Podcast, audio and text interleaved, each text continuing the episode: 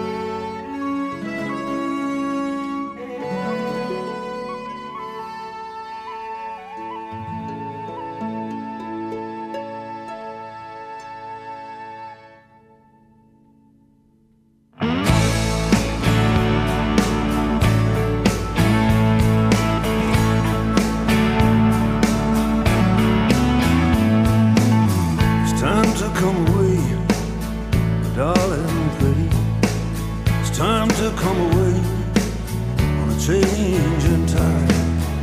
Time to come away, darling, pretty. I need you, darling, by my side. Heal me with a smile, darling,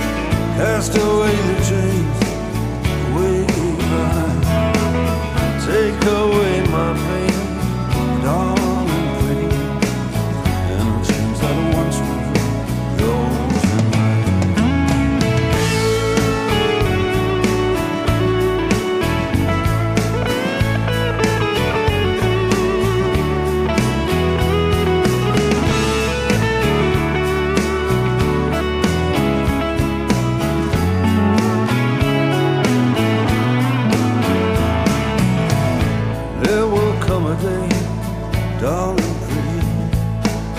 There will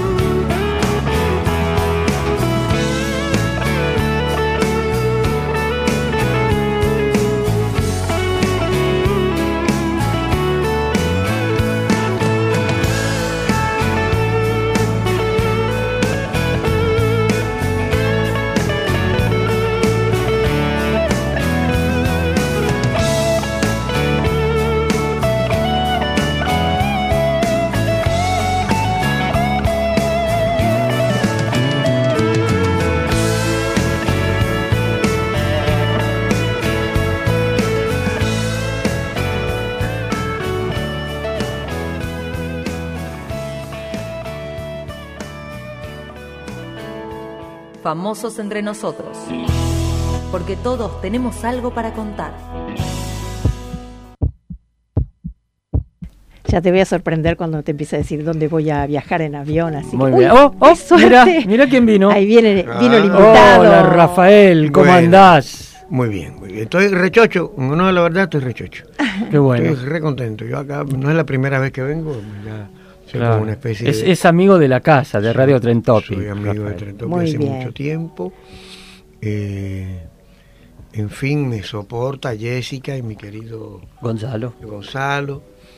Los, los ingenieros de sonido, que los pobres que me padecen. Como Ezequiel se ríe y pone el pulgar para arriba. Ezequiel tiene una cara de cumpleaños colectivo. ¿viste? Así que yo venía por ahí escuchando, fíjate lo que es Ezequiel, que gracias a tu excelente y maravilloso sonido, yo venía escuchando que estaban hablando de- del Caribe y que de Varadero, te das cuenta que no podía comer y que tenía problemas gastro... Intestinales. Eh, hasta ahí no llegué, llegué Bueno, hasta el gastro. sí. y entonces, y me puse a pensar, pero este niño tenía que haberle preparado una dieta. Lo que pasa es que el médico que te aconsejó sabe de Cuba de lo que yo de Claro, no, aeronáutica. no, no, no sabía Yo de aeronáutica civil. Claro. Si el tipo, si tú hubieras ido a ver un médico de los tantos que se han graduado del, del Instituto de Medicina eh, Latinoamericana, graduados en La Habana, que hay acá, hay cientos. Ajá. Y le pregunta, ¿qué como en Cuba ahora cuando vaya? El tipo, te dice, porque yo padezco de esto y esto, y el tipo te dice, mira, esto, esto, esto, esto, esto y esto.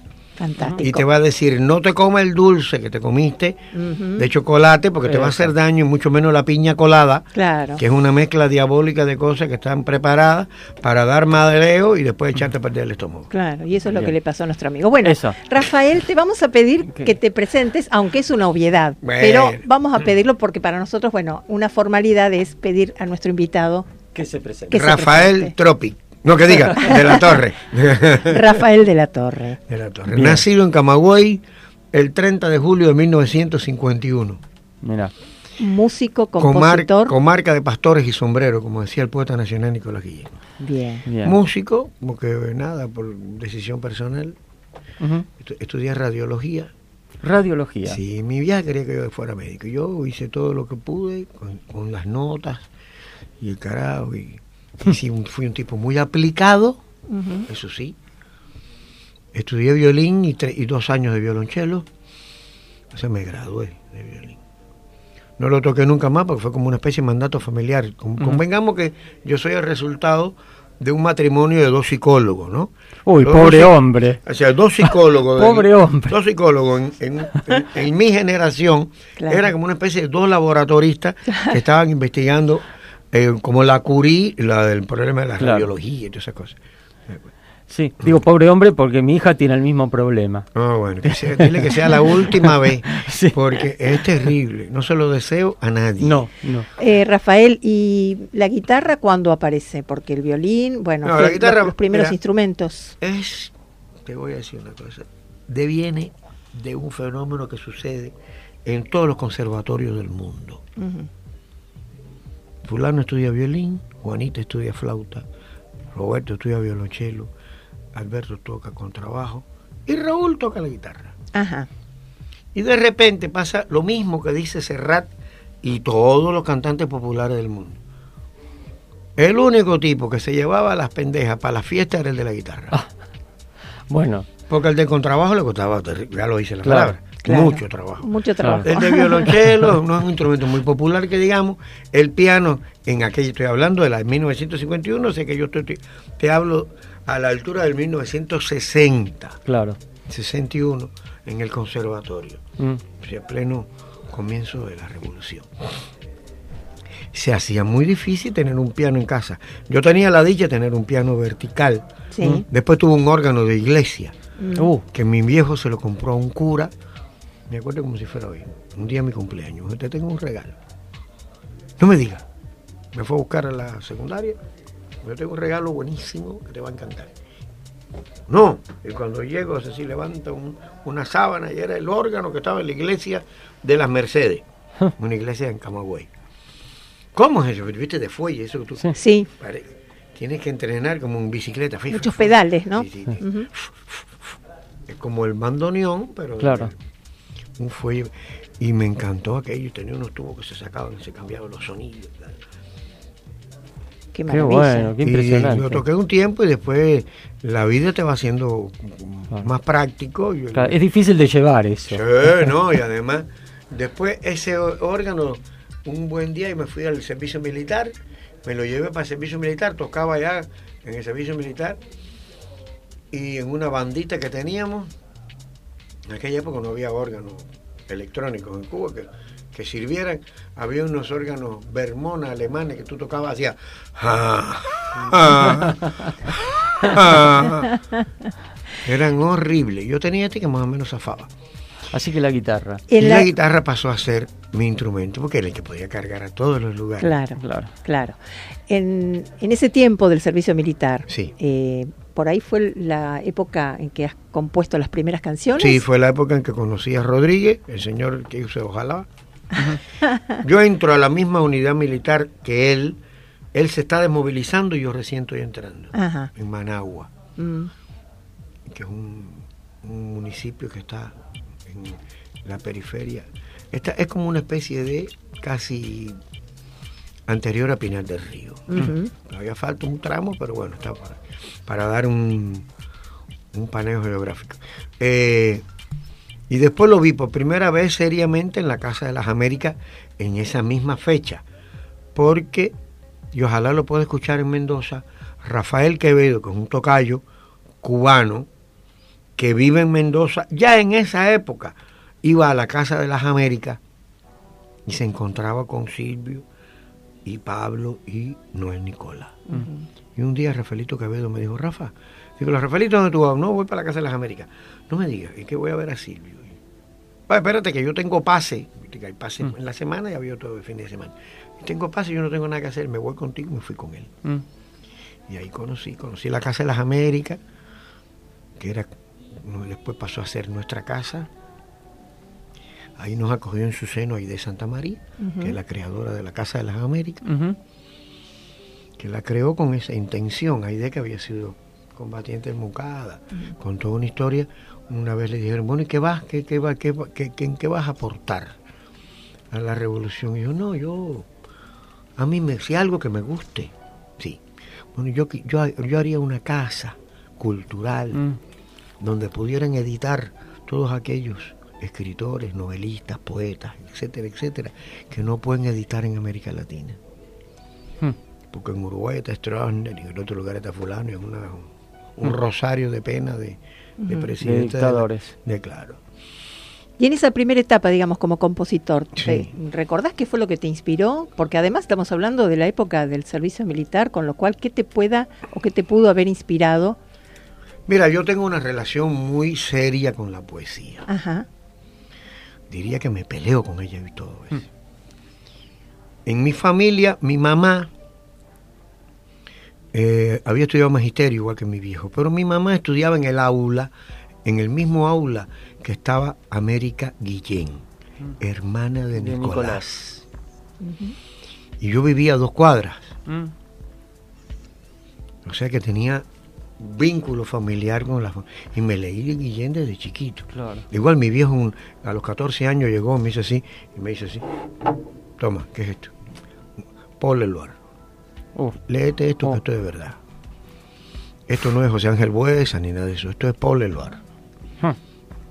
Sí, Y me leía Paul Eluard a los 14 años. claro. Pero ya me había leído a. Guillén. Me había leído a Guillén. Bueno, lo que Guillén, mejor dicho, o lo que yo eh, me era más dúctil, más dócil leer, ¿no? Con entre 12 y 14 años de Nicolás. Después empecé a leer a Guillén con toda, con toda furia. Y que a la par de leer a Guillén me leía a Vallejo, a Villanclán, Pío Baroja, Unamuno, Machado.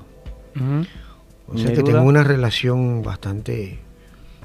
No llegué todavía a leerme como corresponde al Marqués de Santillán porque no tengo un libro que valga la pena. Mm. Pero siempre me acuerdo de Moza tan fermosa, Mm. Lombía en la frontera como la vaquera de la Finojosa. Así es. Que es lo único que uno se acuerda de, del secundario. Claro, te das cuenta. Entonces me duele, me tengo cierto eh, resquemor en eso. Mira, faciendo la vía Claro, del calatraveño a. Santa María rendido de sueño. Sí, señor. Ahí está, mira. Muy Eh, bien. Mira lo que me quedó del secundario. ¿Viste? Muy Y bien. los adolescentes somos así. Rafael, fundador de lo que llamamos o llaman la nueva trova cubana. Sí, Y sí. estaría bueno que nos expliques por qué nueva y qué Y- característica y cómo surge, ¿no? Mira, nosotros, como siempre, creo que ya hay una especie de, de cuentecito. Se me cayó el celulítico, pero no pasa nada. No pasa Porque nada. como el otro día me robaron uno, yo quiero que este cada vez se ha- eche a perder más. Claro. Así jodés, así jodés a los motochorro, motochorro la agarra, va a dar la vuelta y va a decir, mira, toma, agarra la porquería. Te tiene". lo devuelve, claro. Esto, no, este, este celular que traigo yo llegó acá dos semanas después de la muerte de Sarmiento. Tengo. Esto, mira, nosotros tenemos como, te decía, como una especie de cuentecito, para decirlo en términos humorísticos, de esto que es la nueva trova. Nosotros mm, lo que, haci- lo que hicimos fue corresponder con un periodo de vida en el que, na- en el que nacimos, ¿te das cuenta? O sea, la historia estaba dada como para que nosotros hiciéramos eso. Claro. De la misma manera que los Beatles rompieron un montón de cosas y Bob Dylan estaba haciendo canciones que la gente no entendía muy bien. Mentira, la gente las entendía perfecto, pero había que hacerse el idiota. Y, y ya Pick Seeger había cantado La Guantanamera con el verso de José Martí. nosotros teníamos que, que cantar de otra forma. Igual también había una, una, ¿cómo decirte? Una atenuante y agravante a la vez. O sea, atenuaba el hecho de que los textos podían llegar perfectamente a la percepción del lector y agravaba porque había que escribir en serio. Mm, claro. O sea, había, ya había pasado la campaña de alfabetización. Entonces Cuba, si, habíamos, si se había alfabetizado, a la gente tú tienes que hablar de otra manera. Tienes que decirle otra cosa. Tienes que comunicarle otro, otra fantasía.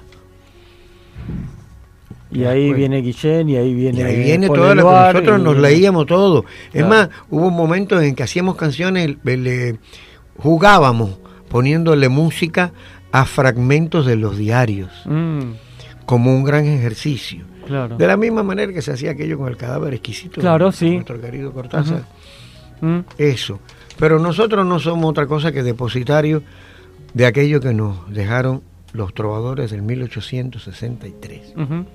Que son los, los primeros trovadores, los que hicieron el bolero, Ajá. eh, que después se convirtió, esa trova se llama trova del, del bolero, que son los primeros trovadores. La segunda le llaman trova tradicional, que es donde ya el bolero se mezcla con el, el mejor dicho, el son se mezcla con el bolero.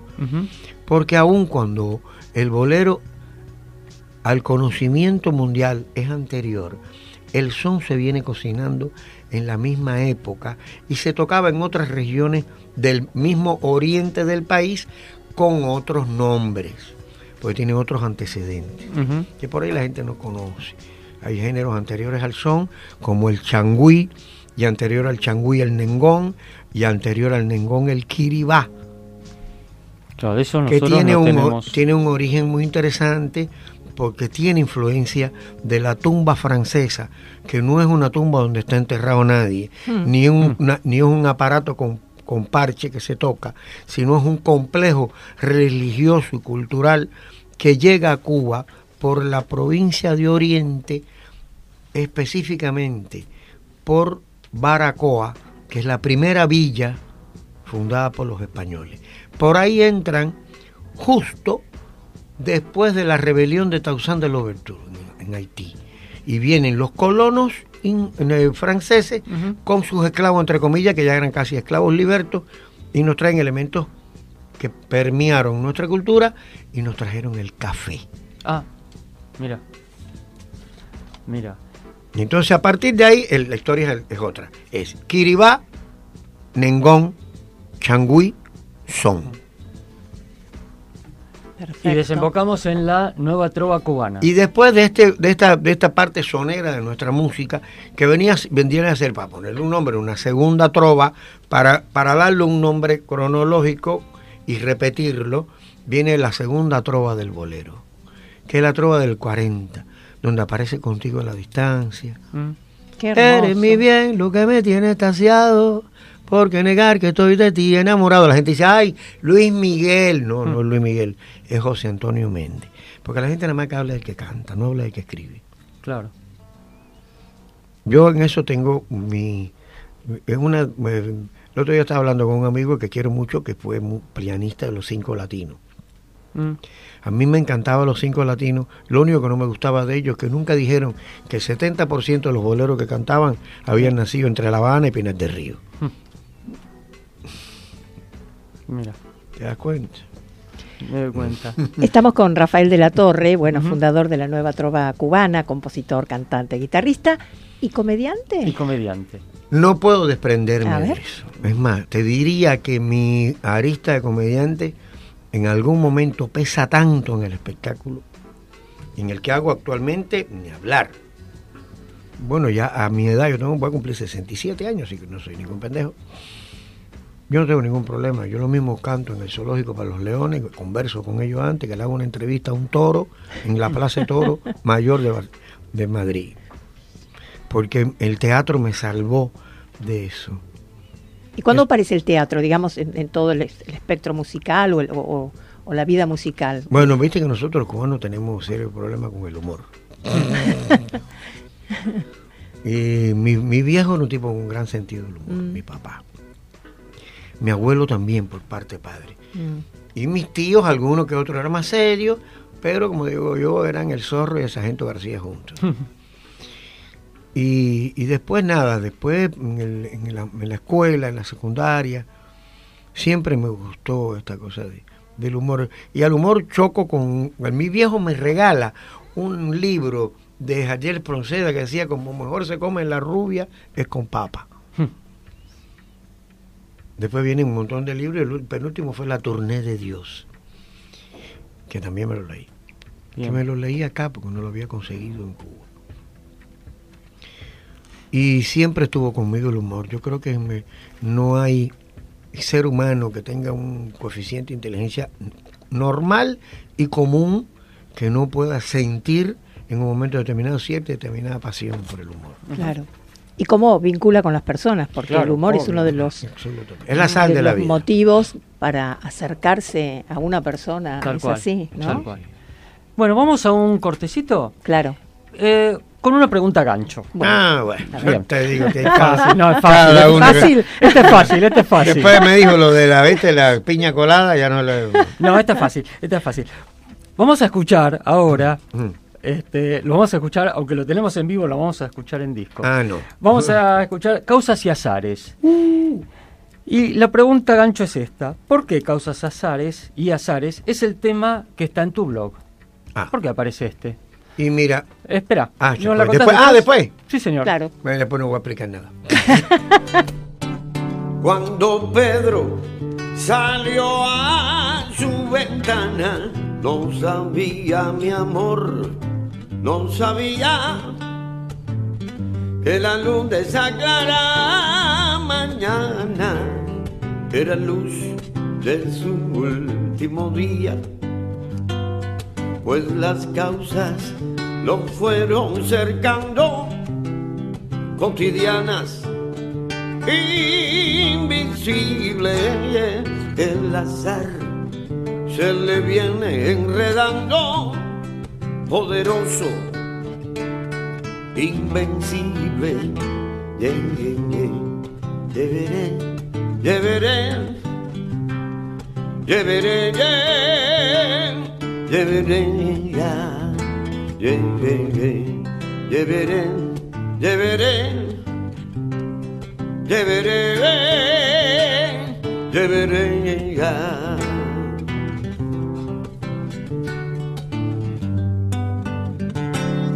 Cuando Juan regresaba a su lecho, no sabía mi amor, no sabía que la noche lluviosa y sin techo lo esperaba el amor de su vida, pues las causas lo fueron cercando, cotidianas, invisibles, y el azar se le viene enredando, poderoso invencible. Lleveré,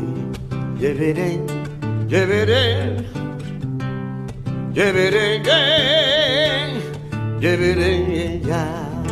Lleveré, lleveré, lleveré, lleveré, lleveré, ya.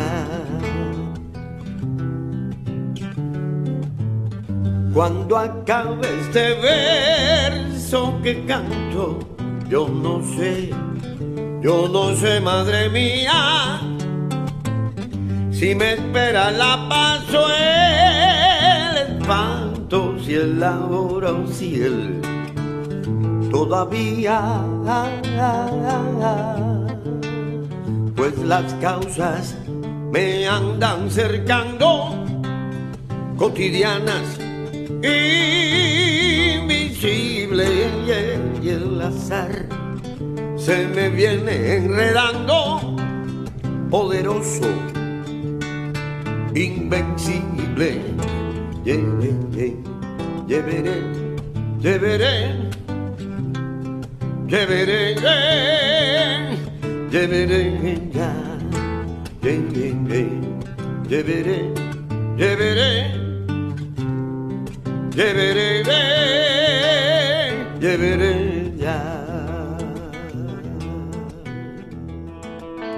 Famosos entre nosotros. Porque todos tenemos algo para contar. Seguimos en Famosos entre nosotros, estamos con Rafael de la Torre, fundador de la nueva Trova Cubana. Eh, músico, comediante, un montón de cosas, experimentador. Sí, Y recién escuchamos el tema Causas y azares. Claro, por él. ¿Y la pregunta gancho? ¿Por qué Causas y Azares es el tema que está en tu blog? Ah, bueno, bueno, en apretada síntesis. Había hecho un disco en este país, el primero que hice de producción individual con en el estudio de un amigo que estaba entre el baño de su casa y, la y en la cocina. Aclaro, no es ningún demérito eso, porque por ejemplo en Cuba yo tengo varios amigos que han grabado discos en el baño de su casa que han sido premios internacionales de Cuba Disco y le han ganado discos grabados hechos Sí. por cubanos Sí. en el exterior grabados ¿no? Tal y masterizados en Houston en- Los baños tienen una acústica bárbara. Ya, entonces. Lo que es- no tienes que abrir es la canilla. Claro. Entonces hice ese disco. Estaba buscando como un corte del disco que fuera coherente. Yo venía investigando un montón de cosas. Primero llevaba muy poco tiempo acá. Eh, acá hay un, un dejo, un hálito, un perfume dejado por Silvio y Pablo durante años y otro también dejado por, por eh, el perdido pero siempre presente eh, Santiaguito Feliu. Y, y dije, voy a hacer un disco mezclando un poco estos, estos temas de ellos conocidos, porque los míos se conocían un par de ellos, así que no me iba a meter en esa experiencia de estar. Entonces, bueno, un amigo me dijo, no, estás loco, empieza a mechar, me echa uno de ellos. Como uno. Bueno, está bien, perfecto. Y empezamos a grabar. Y en una noche estaba en un lugar que se llamaba La Cubana, en Carlos Calvo y uh, Humberto Primo, por ahí. Y estoy cantando este tema. Con esta versión, que es bastante sonera. En la grabación está menos sonera porque no tengo bongo. No, quise pasarme. Viste que es como cocinar, te pasa de sal y pimienta. Y Y si te pasa de azúcar, le echa a perder el, el estómago a nuestro querido amigo. Entonces, Claro. Esto. eh, ya había un cineasta catalán, Ajá. Moisés. Y Moisés me dijo: Quiero hacerte un video. Clic. Y ahí hicimos dos clics. El de él Claro. y el mío hizo clic. claro. Y le dije, perfecto. Él tenía y tiene un gran vínculo con una sobrina mía, que es mi sobrina política, yo la quiero mucho porque su padre es como mi hermano, y además yo soy culpable de que ella haya nacido, porque yo le presenté la madre al padre.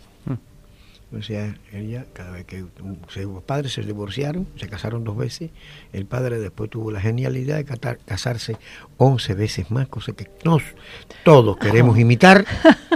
No, pero 11 veces es mucho. Para No, casarse, no la- para tener pareja. Pero en la variedad está el gusto. La, ¿viste? En la variedad está No, el tema es gusto. casarse, no, no Pregúntale cambiar. Ezequiel, mira la cara que tiene Ezequiel, que yo hablando de eso. Entonces, eh, Litai, que es mi sobrina, que hoy día es la dueña del Velvet Club, Mm. lugar donde tocamos nosotros, eh, donde hay un elenco extraordinario, Pipi Piazzolla, Oh. el, el trío de músicos que acompañaban a, a nuestro querido y, y siempre presente, como digo yo, también Luis Alberto Spinetta. Ujú. Claro. En fin, Claro. hay una playa de Willy Cruz, tocan ahí. Mm. tanto. Ese lugar se inauguró hace poco. Bueno, eso es parte del chivo. Bien. Muy Ve, bien. ve. Y esto, ella asiente y le dice a Moisés, Moisés, espectacular. Rafa es el hombre para el videoclip. Porque él quería hacer un videoclip también acá para probar cosas de lo que había estudiado el cine. Porque era uno de los. Era el primer video que había visto, documental, etcétera, etcétera. Pero quería hacer una cosa así. Por eso tiene, como te comentaba ahorita, extra, extra micrófono, ese interesante trabajo de contraluces y grises. Inter- por eso está así. Pero a mí me gusta este tema, como me gustan otros temas de, de Silvio, que los trato de hacer más acérrimamente soneros, Ujú. llevarlo más a lo entre comillas bailable. Entre- digo entre comillas porque Para mí toda la música puede ser bailable en la misma medida que su percepción permita que su circulación llegue a los tobillos. ¿Y, y Pablo? Y Pablo es Pablo es Cuba. Mm. Fíjate que no, no es una, ¿cómo decirte? Separar. A veces la gente me hacen una pregunta medio idiota, que nunca, que por supuesto ustedes no tienen nada que ver. Ay, ¿quién es mejor? Silvia o Pablo. No, son distintos. Digo, son no dos. puede ser, ninguno es mejor que otro. Pablo es un, es un cantante extraordinario que hace canciones maravillosas. Y Silvio es el poeta de los últimos 200 años de Iberoamérica en la canción. Mm. Aunque él dice que primero está Atahualpa Yupanqui. Yo Mm. también. Mm. Mira. ¿Te das cuenta? Es eso. Ah, Bien. Eh, eh, te cambio un cachito de tema. Ah, no. Onda, tipo ¿Cómo, cómo es el proceso de hacer una, un- una canción? Oh, hay un montón de cosas. Mira, yo eh, siempre creí, y todavía hay momentos de optimismo, salvo los, a pesar de los años, en que uno cree absolutamente en la inspiración. Pero bueno, la verdad, yo empecé a creer en lo mismo que decía Hemingway, que la inspiración me agarre trabajando. Claro. no hay otra forma. Y esa es la, es la manera en la que, por ejemplo, hago versiones de, por ejemplo, por ejemplo, por A ejemplo, ver. Ay, qué ejemplo. suerte, ahí va a tomar la ejemplo, guitarra, ejemplo, por qué lindo. esto arranca siendo una habanera y después tiene una armonía que parece ser un blues. Son, o sea, un blues son, no sé si me queda bien de talla, ¿no? pero sigue después con el mismo aire habanera y te darás cuenta porque tú cantas tango muy bien, que me han dicho, así que no te hagas el muerto para ver el entierro, como decía mi abuela. O sea que si nosotros hacemos esto,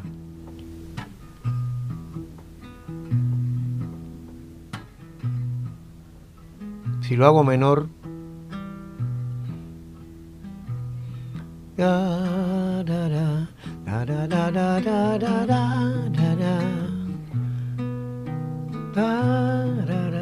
pero no es en la manera en tono menor, está en tono mayor.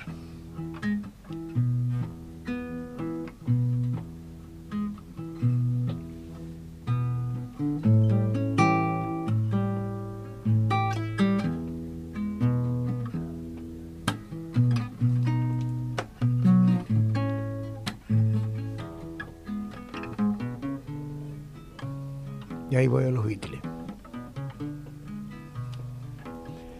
Sueño con serpientes.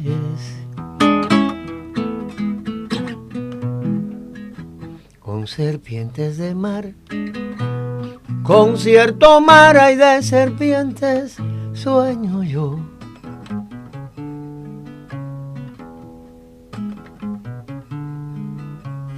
Blandas, transparentes.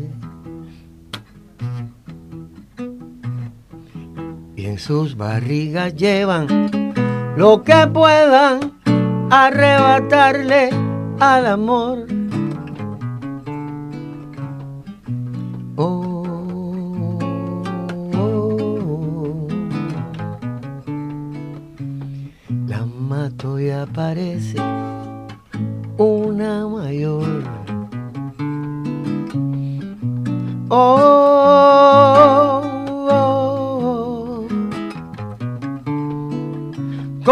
mucho más que infierno en digestión.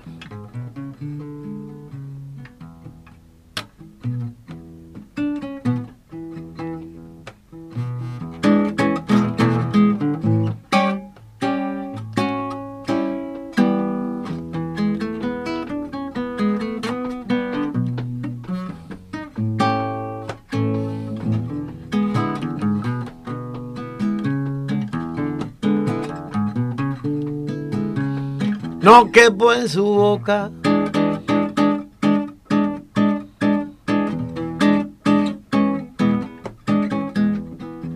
Me trata de tragar, pero se atora con un trébol de mi cien.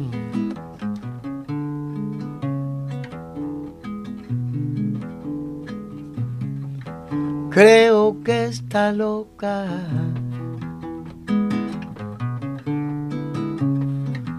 Le doy de masticar una paloma y le enveneno de mi bien. Oh, oh, oh. La mato y aparece una mayor. Oh,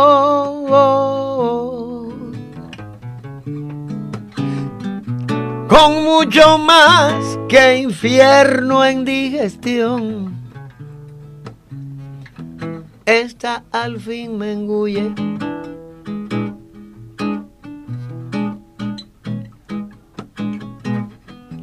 Y mientras por su esófago paseo voy pensando en que vendrá. Pero se destruye. Cuando llego a su estómago y planteo con un verso una verdad. Oh.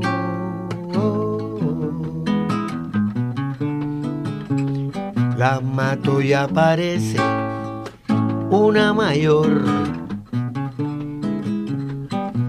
Oh, oh,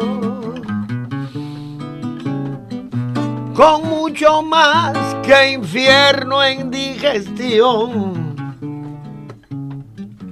Oh, oh, oh.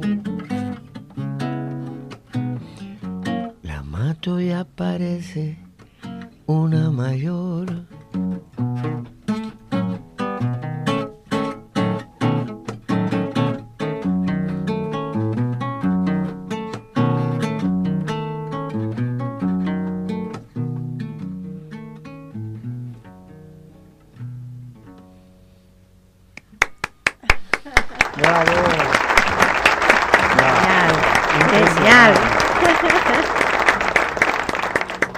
Y la canción es igual, no cambió nada.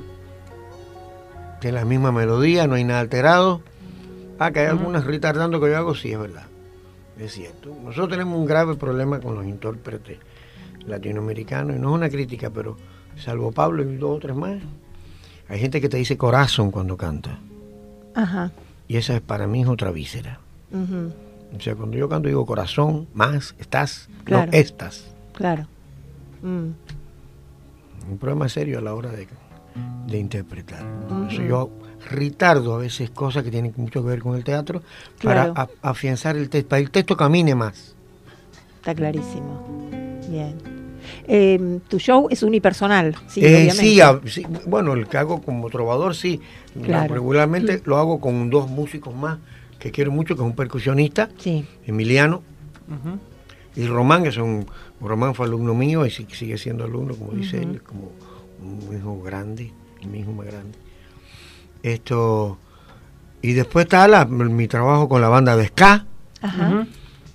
Es un trabajo muy hermoso, el trabajo que hice con Clave Cubana, que con el que ya este año no voy a estar, Ajá. porque nada, porque fue un periodo interesantísimo en mi vida, yo los adoro, ellos, es una banda que suena muy bien, pero hay que darle espacio a los más jóvenes, que los más jóvenes estén en el escenario. Claro. Ya uno está añejo. ¿Qué fue eh, Agramonte? Agramonte era el mayor Ignacio Agramonte y Loinás. Ajá. Era el jefe de las tropas mambisas en el- la parte centro-oriental de la isla. Por eso el hombre se hizo siempre de todo material, de villas señoriales y barrio marginal, porque era una familia adineradísima, Mm, que no tenía por qué pelear contra los españoles, porque incluso había muchos de sus familiares que tenían un vínculo económico y político muy grande con España. bien. Ese es el gran valor de Ignacio y de Amalia. Amalia abandonada por la bala, la vergüenza, el amor.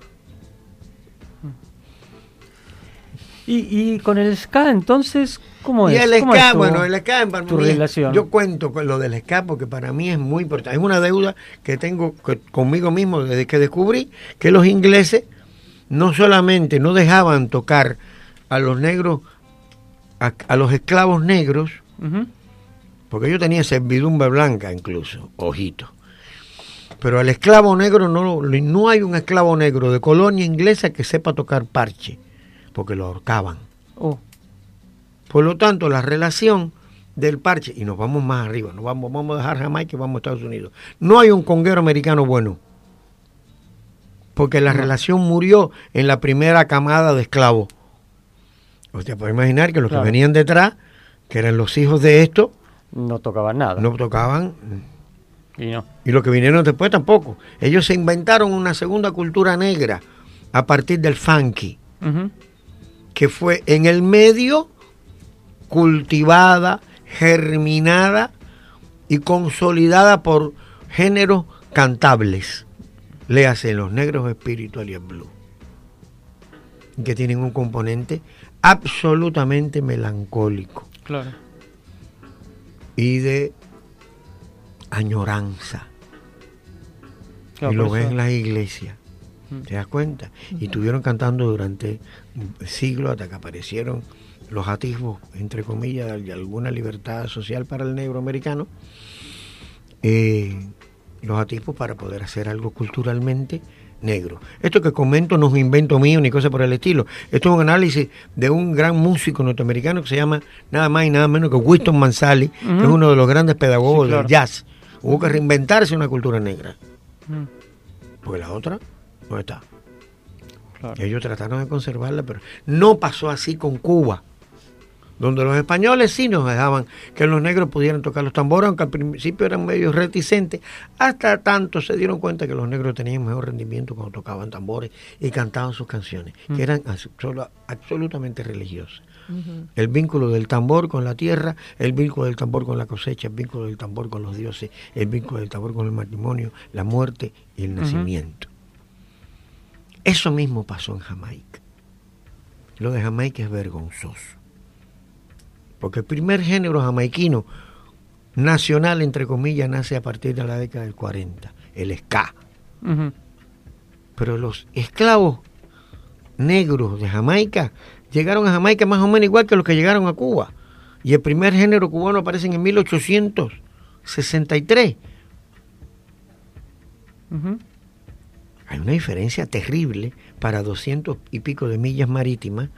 No, nada. Y ahí te das cuenta que el gen- fue un genocidio cultural lo que hicieron los ingleses con la cultura jamaiquina. Que por supuesto, de la única manera que pudo germinar y hacerse popular en el mundo, para que nosotros pudiéramos estar hablando de esto, era yendo para Londres. Claro.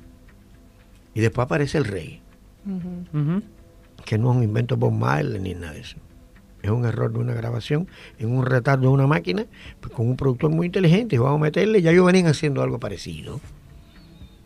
Pero se redefinió una manera de tocar la guitarra. Mira. El mérito del músico jamaiquino es, yo lo adoro, la, me- yo tuve la oportunidad de compartir con los cataláis, con los más, con con los más viejos, que son los que quedan vivos, y a mí me daba vergüenza ajena cuando me explicaba, decía, mira, nosotros queríamos tocar como los congéneres de, de, de lo- Nueva Orleans.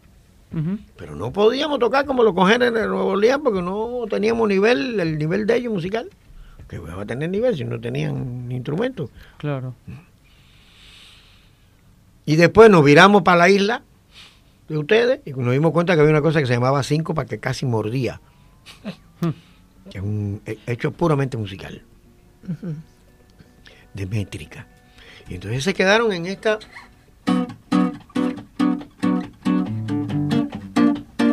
Pero si usted pone, mira... El rasgueo. Y esto no es para decir que el ska tiene eh, elementos de la música cubana, no, tiene elementos comunes de la música negra. ¿Y de dónde venían los esclavos, sino del mismo lugar? Claro. Aunque tú me has echado en el abandono. Yo estoy haciéndolo con muy mala intención, porque estoy acentuando donde acentúa el ska. Pero este rasgueo es el rasgueo tradicional del son cubano del 1800. Ah, Qué pena que no pudieron tener este rasgueo los jamaiquinos desde esa época. Claro. Porque mi, mi pelea no es con ellos, ni diciendo que la música nuestra es mejor. No, mi pelea es el dolor que siento cuando me imagino lo que sufrieron esos tipos para tener su primer música nacional en el 40. Y el resto de los, de los, de los, de los países de del Caribe lo teníamos hace 100 años, 110, Claro. 114, 118. Entonces yo digo en la, en la, cuando hablo en las entrevistas, que yo lo que quiero es devolverle al jamaiquino, ni siquiera al ska, se lo quiero devolver a ellos. Es los tambores que le quitaron los ingleses. Por eso yo uso tambores cubanos, o sea, uso conga, tambores batá, y meto elementos de la, de nuestra música religiosa, que es la misma de ellos. Porque los ingleses no, nada. Está, los, los changos no tienen nada que ver con los, con los protestantes. Yo agregaría en el currículum docente, porque Claro, es cada, impresionante cada la facilidad. explicación, y claro, y nos vas ilustrando tantas cosas, ¿no? ¿Y, y la música experimental? ¿Cómo Y- aparece? y aparece- ¿Y de qué se trata? Oh, de todo. Pues se trata de esto mismo que hice con Silvio, de, de lo que estoy haciendo con el ska, que lo mezclo con, con todo lo que puedo sin que... Mira, lo importante de hacer fusiones y de experimentar con fusiones determinadas radica en que tú no pises la raíz, Ajá, porque si no, no crece el otro arbolito que viene atrás. qué bueno. O sea, yo hablo, lo digo, como decía Martí, usemos lo mejor de nuestras raíces y en el tronco insertemos lo mejor de la cultura internacional. O sea, sin desvirtuar la esencia de cada uno, ¿no? Exactamente, exactamente, exactamente. Yo, por ejemplo, trato de cuidar mucho la banda de ska. Yo tengo músicos que tienen mucha experiencia de ska más que yo. Ajá. Yo no tengo experiencia de ska. Si lo digo, meto mentira. Yo tengo lo que tengo de Caribe, mi, mi, mi, mi- mi experiencia musical cubana, que es tan negra como la de ellos. Pero tengo tres años vivido en el África, Ajá. que lo viví yo. mm.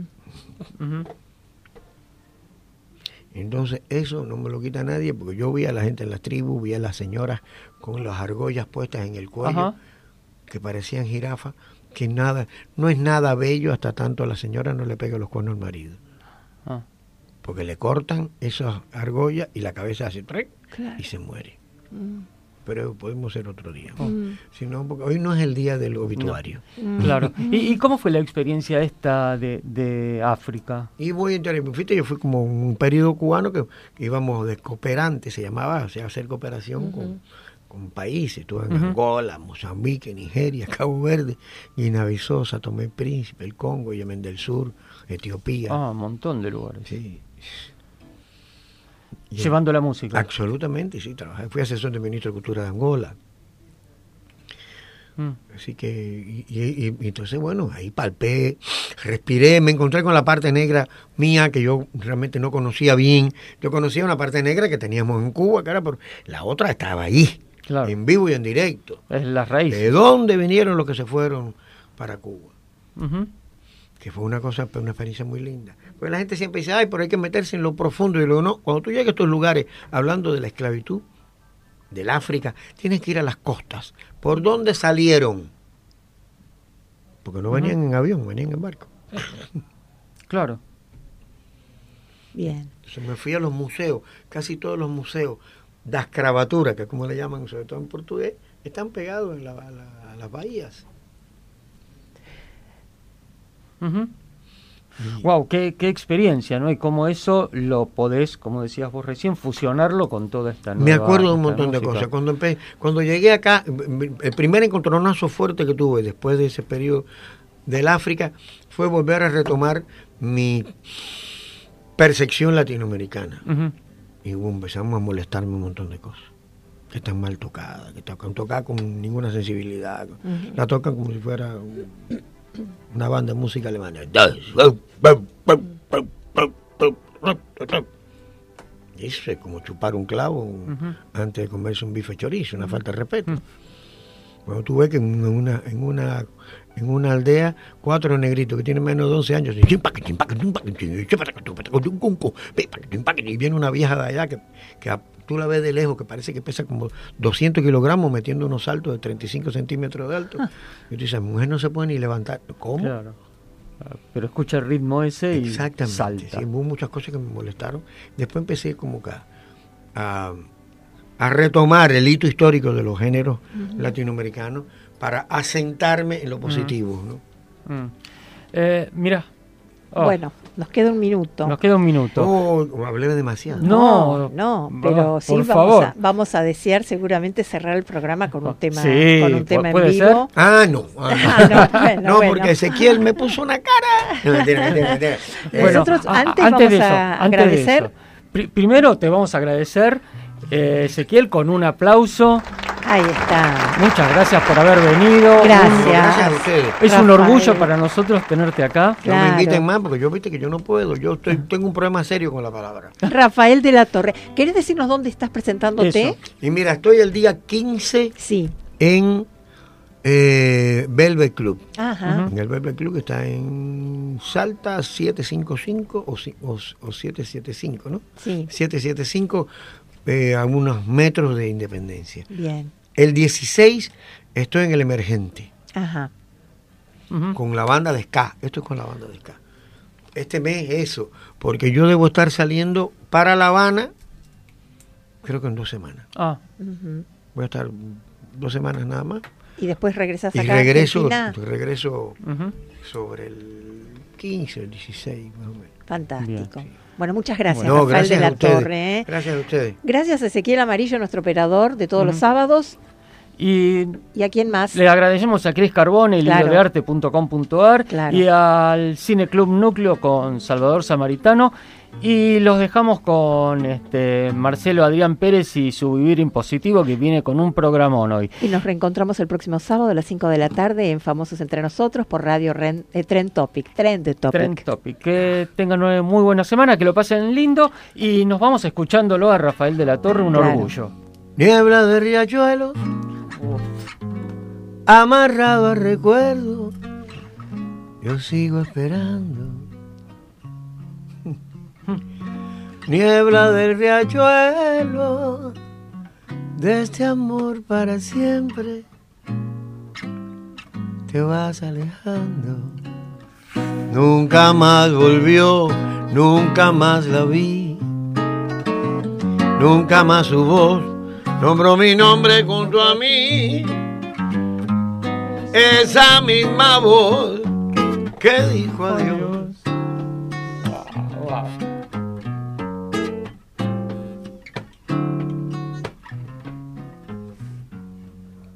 Marinero con tu viejo bergantín, es por el tiempo. Bebe tus nostalgias en el sordo cafetín. Llueve sobre el puerto mientras tanto mi canción llueve lentamente sobre tu desolación. Anclas que ya nunca, nunca más han de elevar.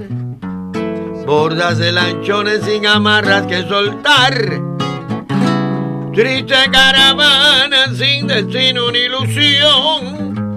Como un barco preso en la botella del figón.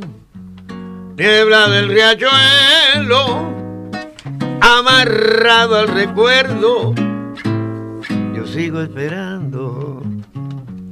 Niebla del riachuelo, de este amor para siempre te vas alejando. Nunca más la vi, nunca más su voz nombró mi nombre junto a mí. Esa misma voz que dijo adiós.